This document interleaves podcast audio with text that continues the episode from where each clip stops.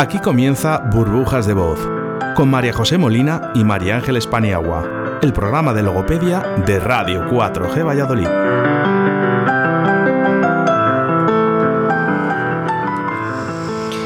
Hola, muy buenas tardes. Aquí estamos un miércoles más en Burbujas de Voz, programa dedicado a la logopedia. Eh, les puedo asegurar que el tema de hoy es mm, apasionante, es muy interesante. Creo que vamos a dar pautas y nociones de, un tema que mm, bueno eh, le toca a mucha gente y, que, hay que hay que aprender a llevarlo y hay que saber. Eh, ¿De qué vamos a hablar esta tarde, María José? Hola, buenas tardes. De hoy vamos a tratar el tema de Alzheimer. Y para ello tenemos una invitada que es Cristina Garrido, que es educadora de personas mayores y tiene mucho que ver con AFABA. Luego nos lo va a explicar ella. Buenas tardes, Cristina, ¿qué tal estás? Buenas tardes, pues muy contenta de que me hayáis invitado y tener la posibilidad de pasar un ratito con vosotras hablando de algo que para nosotros es tan importante como el Alzheimer. Pues vamos a escuchar un poco de música y hablamos de Alzheimer.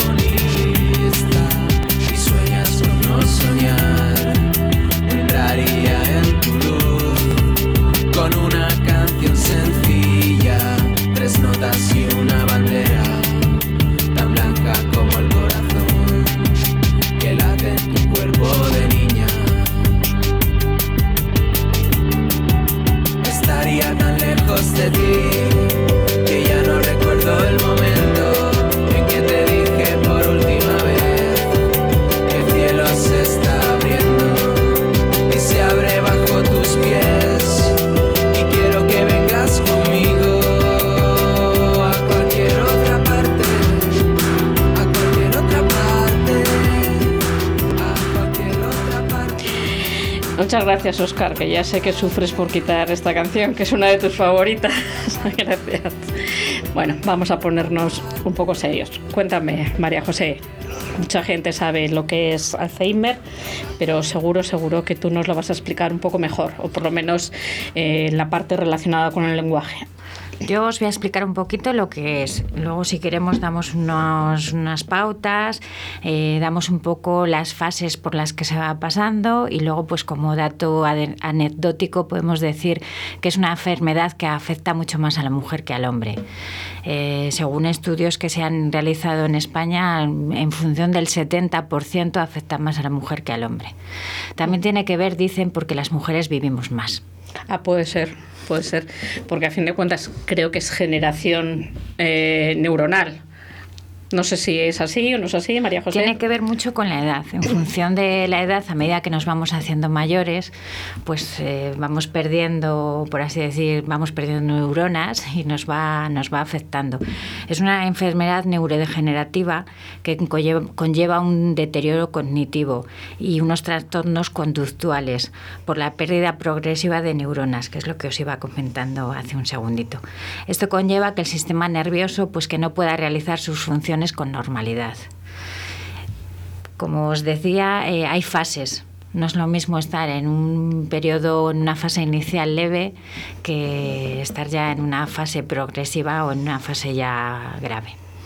Entonces, bueno, pues eh, es el Alzheimer diríamos que es la forma más común de demencia y afecta a 7 de cada 10 demencias. O sea, no todas las demencias son Alzheimer, pero la gran mayoría sí, en este caso, bueno, pues... Me vas a perdonar, María José, hay un poco de confusión ahí. Muchas veces se equivocan demencias y, Alzheimer. No sé si, si, es lógico o, o, es que el Alzheimer es una forma de demencia o la demencia es un Alzheimer. No sé cuáles son las diferencias. No sé, Cristina o... Cristina nos lo puede comentar mejor. Bueno, eh, lo primero deciros que eh, no se puede eh, diagnosticar un Alzheimer al 100% mientras una persona está todavía viva, pero sí que es verdad que hay distintas pruebas que nos van dando pistas eh, sobre qué tipo de demencia tenemos. Como decía muy bien María José, la mayoría de las demencias suelen ser Alzheimer, pero hay muchas demencias mixtas. nosotros, el equipo de AFABA, hace poco estuvimos en un curso en el CREA de Salamanca donde nos comentaban cómo los últimos estudios nos están dando pruebas de que es muy difícil que una persona tenga un Alzheimer puro, que en muchos casos cursa con una cardiovascular, eh, es, son problemas que se, que se mezclan. También estamos hablando de una enfermedad en la que en muchos casos el comienzo es muy insidioso y se confunden con otro tipo de trastornos, por ejemplo, trastornos del estado de ánimo como una depresión. Entonces, eh, a la hora de tratar, sí que es verdad que los neurólogos y los psiquiatras eh, tienen mucho cuidado a la hora de las medicaciones y de los tratamientos, pero en todos los tipos de demencia siempre aconsejamos tratamientos no farmacológicos como la estimulación cognitiva, como el entrenamiento en actividades de la vida diaria o como la logopedia. Pero es muy normal esta confusión que las personas tienen si todas las demencias son Alzheimer o si la única demencia que existe es el Alzheimer, cuando hay muchas, hay muchos más tipos y muchos casos se mezclan. Sí, además, según la Sociedad Española de Neurología, actualmente hay diagnosticadas en España 800.000 personas, pero no significa que solo sean esas. Bueno, vamos a suponer que a una persona ya se le ha diagnosticado Alzheimer o demencia, porque me imagino que después para el problema del lenguaje será similar. ¿Qué es lo que, qué es lo que, cómo interviene el logopeda? ¿Qué tiene que hacer el logopeda? ¿Qué fases mm, de la, del Alzheimer eh, afectan al lenguaje? ¿Cómo va perdiendo el lenguaje? Eh, pues la pérdida del lenguaje conlleva más en la segunda fase, que es una fase moderada, pero es que eh, también depende de cada caso, porque hay Alzheimer que tienen una velocidad impresionante eh, que se están dando porque la evolución se supone que entre 5 y 10 años, depende, pasamos por la primera fase de 1 a 3 años, la segunda de 3 a 8, la tercera fase, que es la más grave, pues puede ir de 8 a 12 eh, pero hay Alzheimer que evolucionan lo que otros eh, lo hacen en cinco años, lo hacen en uno o en dos. Entonces, es lo que comentábamos el otro día, cada niño evoluciona de una forma diferente, entonces cada demencia, cada, cada patología lleva un ritmo. Estadísticamente, según libros, tienes unas, unas unos reflejos, unas, bueno, no diríamos reflejos, vamos a decir unos, unas señales en las que te puedes basar. Y teóricamente es eso, pero luego la práctica, la realidad, hay veces que cambia mucho.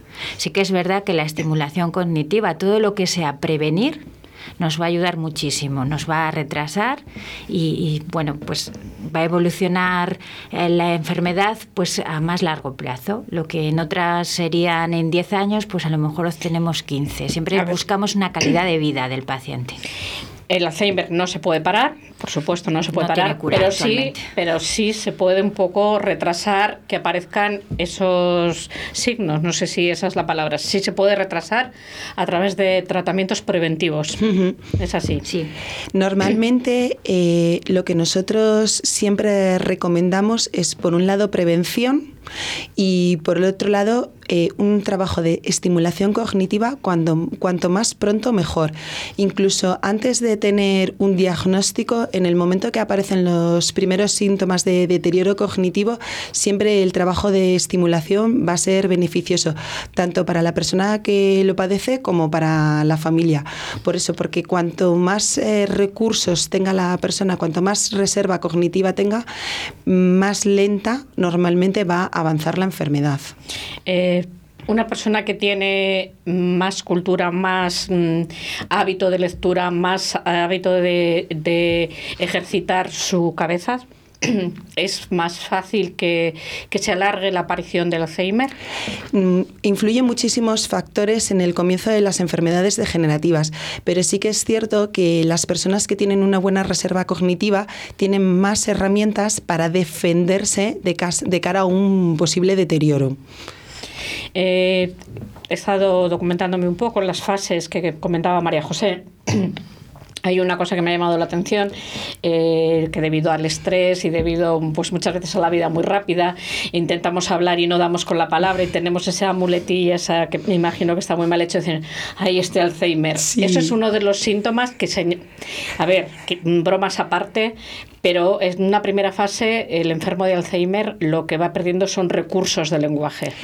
Depende de los casos. El Alzheimer es una enfermedad eh, muy heterogénea, pero sí que es verdad que en muchos casos van apareciendo problemas de lenguaje. No obstante, este efecto que llamamos nosotros de lo tengo en la punta de la lengua no significa que vaya a haber un deterioro. Sí que es verdad que hay personas con Alzheimer que tienen un deterioro del lenguaje muy rápido y que les afecta muchísimo y luego en otras áreas de su vida diaria tienen mucha autonomía y al revés, hay personas que tienen un deterioro muy significativo y el lenguaje lo tienen muy conservado, aunque luego la comprensión no suele ser así. Pero ¿por qué es tan importante trabajar el lenguaje en esta patología?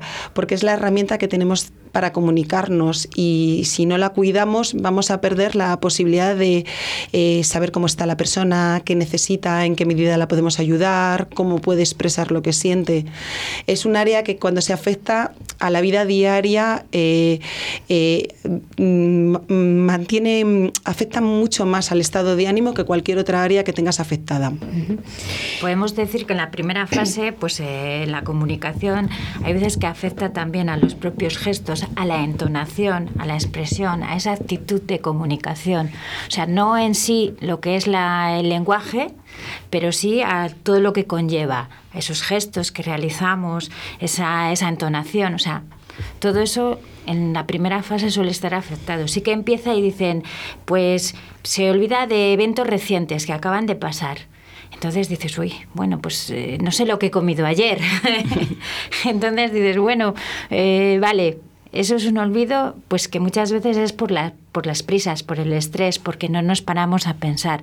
Pero hay veces que, ese primer signo de que nos vamos olvidando de cosas eh, nos puede dar una pequeña señal. Luego, pues repetir constantemente las mismas preguntas. Entonces, bueno, si, me lo acaba de preguntar, ¿por qué me viene otra vez a preguntar? Eh, se olvida de conversaciones que ya ha tenido y hay veces que las vuelve a repetir. Y em, de lugares que conocía ya les desconoce por completo y puede decir, uy, pues yo no he estado nunca aquí. Pero bueno, pero mira, que hemos venido aquí un montón de veces a comer o hemos estado aquí. Entonces son pequeños detalles que hay que irles teniendo en cuenta para cuanto antes nos demos cuenta de eso, poder poner remedio. Nos estamos centrando sobre todo en el lenguaje desde el emisor, o sea, de que él pierde, pero también pierde como receptor, deja de perder, no entiende la información que se le está dando, entiendo.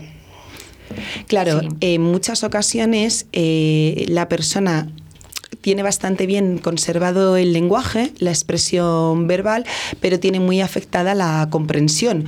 Por lo tanto, esto nos dificulta muchísimo la comunicación.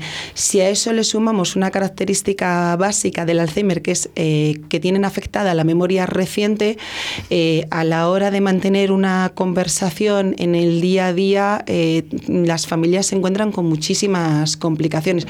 Primero, porque a lo mejor no te comprende. Y segundo, una vez que has conseguido que lo comprenda, no lo retiene. Y algo que también hay que tener muy en cuenta, muchas de las personas que padecen Alzheimer son personas mayores que también tienen muchas veces dificultades sensoriales, limitaciones de oído, de vista. Claro, al tener tan afectada la comunicación, el, día a día se complica. Eh, se me estaba pasando por la cabeza, no sé si es cierto, me imagino que sí, ese mito que se que no sea un mito, probablemente del Alzheimer, de que el enfermo llega un momento que se mira al espejo y no se conoce. Sí, en la última fase. Sí. Cuando ya llegamos a la fase más grave, sí suele pasar que no conoce a los familiares y es más, si le ponen un espejo, no se reconoce a sí mismo. Eso da vértigo pensarlo, que tú te asomes al espejo y que no sepas que la persona que está ahí eres tú. Ellos son conscientes de, eso, sufren con, con, esta, con esta visión, o teniendo que esta persona, o, o un nieto, un hijo, me imagino que en algún momento son conscientes. En general, casi todas las personas que padecen Alzheimer tienen algún momento a lo largo del desarrollo de la enfermedad que son conscientes de su pérdida. Es muy común en las fases iniciales, cuando van viendo que van perdiendo autonomía y es una época en la que es muy típico que hagan que tengan comportamientos para tapar o para disimular estas deficiencias que van teniendo. Más adelante, a medida que va avanzando la enfermedad y se produce un poco esas agnosias que tú hablas, el falta de falta de reconocimiento de objetos o de personas o incluso de uno mismo, pues depende un poco de cómo vaya evolucionando la persona. Hay enfermos que lo llevan relativamente bien, pero eh, es muchas veces motivo de conflicto en las familias, porque por ejemplo tú imagínate que tu madre con Alzheimer no reconoce a tu padre, que es la persona con la que convive y esta situación es muy real o muy habitual. Entonces no quiere convivir con él, no quiere compartir tiempo con él o incluso piensa que tiene un extraño en casa. Y claro, cuando se aparecen estas alteraciones de pensamiento que normalmente van de la mano con las alteraciones conductuales, tenemos eh, una situación que es difícil resolver. Eh, me he encontrado, María José, mm, con un problema eh, que cuando yo estaba preparando el programa, eh, que era el lenguaje de Alzheimer, no se me había pasado por la cabeza, pero claro, eh, porque no soy logopeda como tú, que es el, problem el problema del, del, comer, que es que, claro, mm, también pierden, no, no voy a decir la capacidad, sino bueno, todo se va perdiendo, no sé si es atrofia, no sé, he leído que pierden el gusto por comer, porque claro, me imagino que pierden el sabor, que pierden el olfato, mm. y entonces, bueno, eh, y un problema añadido, que yo creo que es que dónde va el alimento, que igual no va al estómago, invade el pulmón. Eh, como bien has dicho, pues el logopeda sí, una de las funciones que tiene tanto en el lenguaje es como en la devolución. Entonces hay que tener mucho cuidado y hay que, pues, hay veces que se utilizan espesantes para las comidas, hay que volver a, veces a, enseñar, a reeducar, eh, va muy relacionado. ¿Dejan de comer?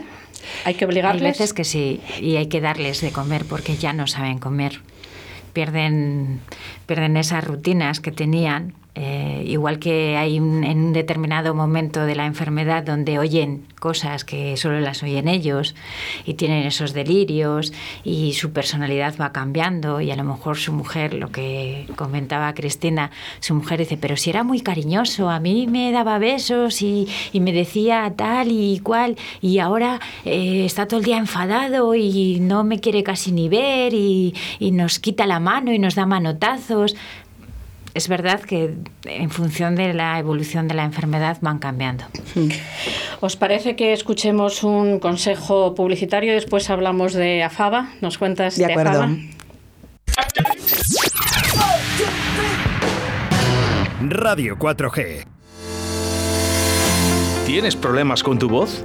¿A la pronunciación, al lenguaje oral o escrito? Un logopeda colegiado puede ayudarte. Tenemos la solución ofrecemos un servicio individual y personalizado, atendiendo a las necesidades en cada caso. Trastornos lectoescritura y comprensión, trastornos del habla y del lenguaje, recuperación del lenguaje tras un accidente, cerebrovascular, pacientes de Lela, estimulación cognitiva, tratamientos a domicilio para personas dependientes y movilidad reducida. La rehabilitación del lenguaje puede contribuir a solucionar el problema. Gabinete de Logopedia WM, tu logopeda de confianza, con María José Molina y tu primera consulta con con valoración gratuita. Logopedia WM. Contacta con nosotros en el 682 12 84 09, calle Dojuelo número 15, Zaratán o en nuestro correo electrónico logopediawm@gmail.com. María José Molina, tu logopeda de confianza.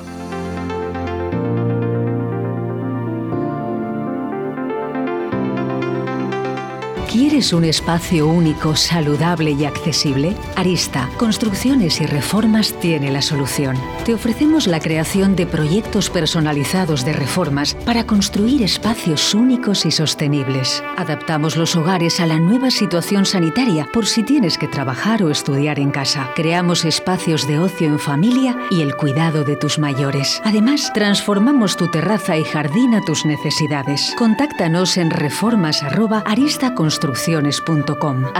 una empresa diferente para una reforma única.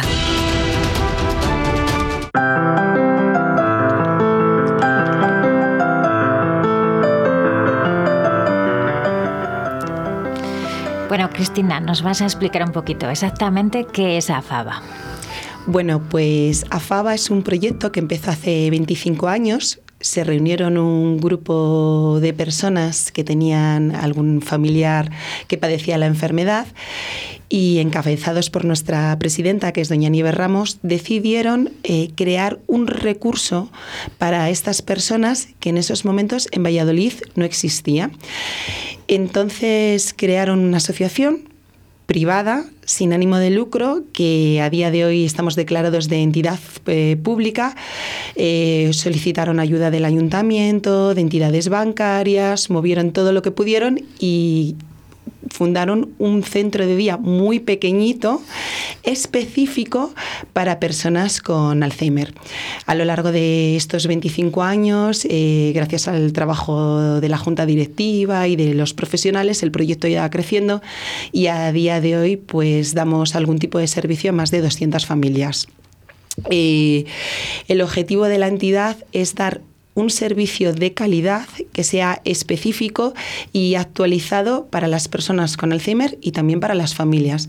De tal manera que todos los recursos que han ido creando, recursos como el servicio de orientación, el centro de día, la estimulación a domicilio, eh, son específicos para esta enfermedad y mm, procuramos que sean además novedosos, que, sea algo que no haya en el resto de las entidades o de servicios.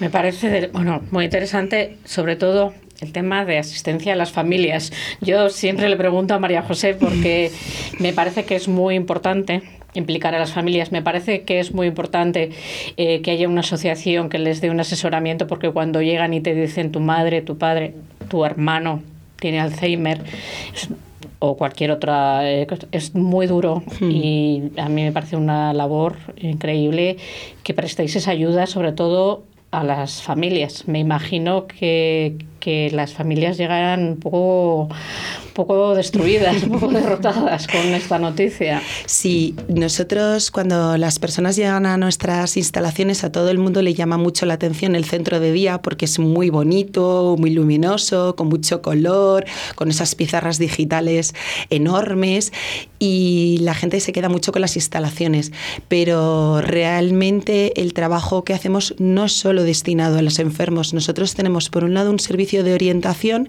que lo realiza el gerente Manuel Aguilar, que es licenciado en Derecho, la trabajadora social Verónica, y un servicio de apoyo psicológico que lo lleva Carolina, que es nuestra neuropsicóloga, que fundamentalmente está destinado a ayudar a las familias. Por un lado hay que darles orientación legal, por un otro lado asesoramiento de cara a ayudas, subvenciones, y por otro lado eh, la psicóloga hace grupos eh, y sesiones individuales para cuidadores y familias destinados a a, dar no solo apoyo psicológico, sino también herramientas. Es decir, sus talleres psicoeducativos están destinados a que las familias en su día a día puedan enfrentarse a la enfermedad y al mismo tiempo el cuidador se pueda seguir cuidando, porque si el cuidador no se cuida, no va a poder cuidar. No nos, no nos has dicho dónde estáis. pues muy importante, muy importante. Nosotros estamos en el barrio San Pedro Regalado, en una placita muy bonita que es la Plaza de Carmen Ferreiro. Y normalmente las familias llegan por a nosotros o por el boca a boca o por los médicos de atención primaria que nos hacen un trabajo de información importantísimo y también por la página web que es y allí también se pueden poner en, contacto con nosotros. ¿Y el teléfono ya de paso? Pues ya que estamos. Nuestro teléfono de atención directa es el 983 25 66 14. Pues volvemos un poco con la labor de logopeda. tengo que comentar que también hay logopeda en, en AFABA, que es Jaime, que es maravilloso, es encantador. Todo lo que pueda decir de él es poco, poco o poquísimo. Es que es logopeda y terapeuta ocupacional, entonces consigue combinar las técnicas de las dos disciplinas muy bien. Luego también es tutor de los futuros logopedas, entonces le damos mucho trabajo. Mucho ¿eh? trabajo. Pero es encantador. Cuéntanos cuál es tu labor con un enfermo de Alzheimer, María José. ¿Cuál es tu tarea? Mi tarea es que su vida eh, vamos, no, su vida, vamos, lo que es la, patología que tiene, la enfermedad, eh, sea lo más agradable posible, hacerle mm, pues esa enfermedad un poco más llevadera. Sí que es verdad que, bueno, tengo, ahí tengo que decir que soy muy partidaria de los tratamientos en la asociación, más que individuales en un gabinete de logopedia.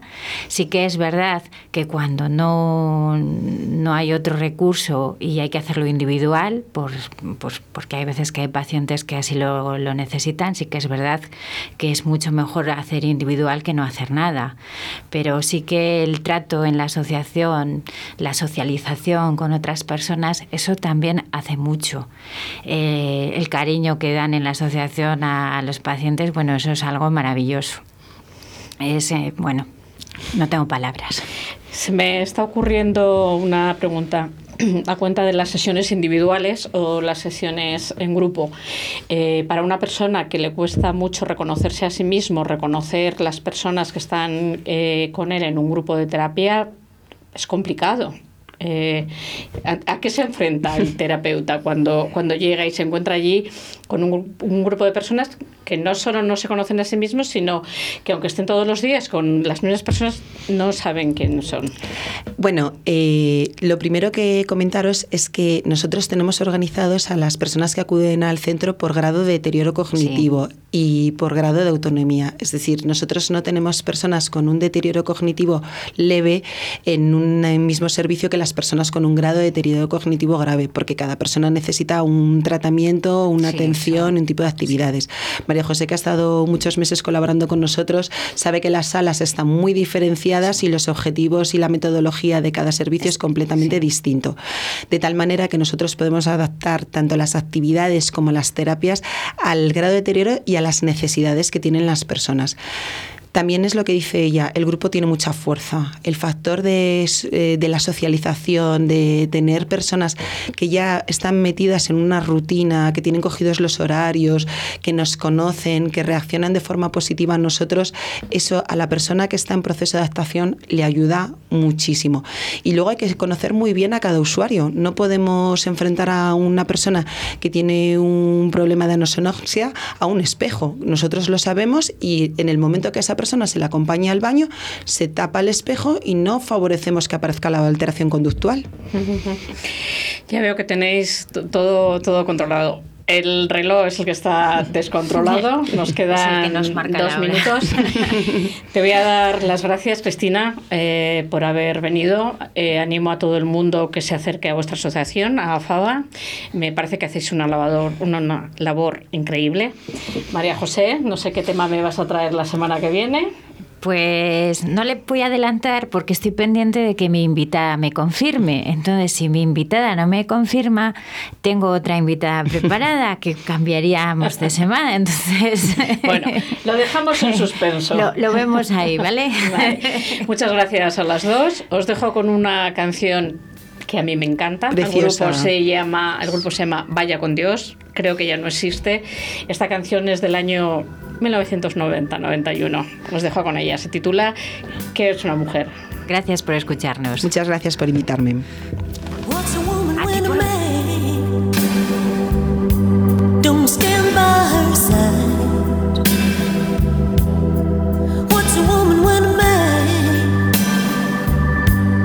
secrets to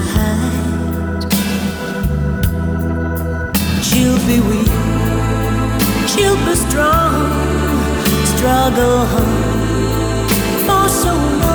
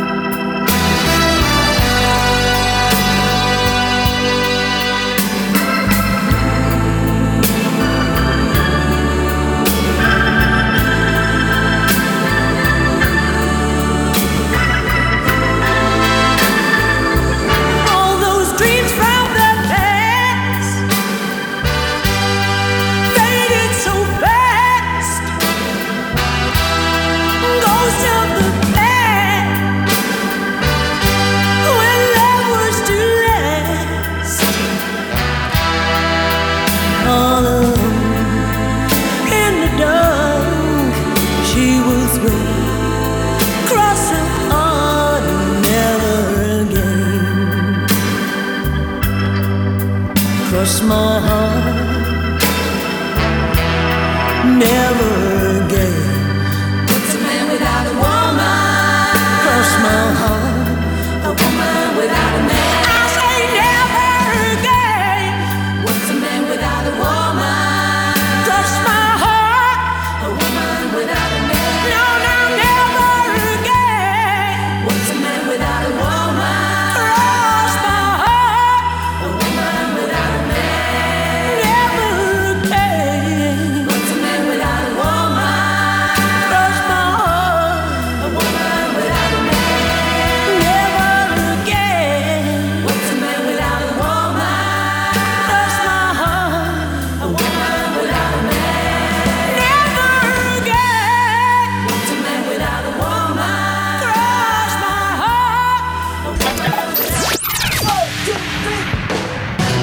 Radio 4G.